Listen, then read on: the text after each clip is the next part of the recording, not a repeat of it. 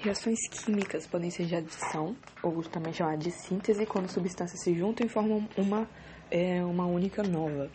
Ela pode ser total quando uma substância simples está no reagente, ou parcial quando uma substância composta está no reagente. A decomposição ou análise, ela está é, no nome, decompõe uma substância e origina duas ou mais. E aí uns nomes específicos são pirólise, que é com calor, eletrólise e fotólise. A simples troca ou deslocamento é quando há o deslocamento do cátion ânion, é sendo este substituído por outro advindo de uma, de uma substância é, simples. E aí é importante lembrar da fila de reatividade, onde dos metais está os metais 1A e 2A, depois os metais comuns, hidrogênio no meio e tem os metais nobres.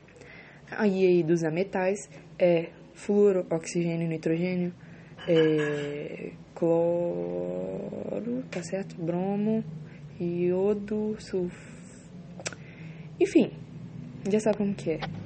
Fui ontem no clube, peguei e saí correndo pro hospital.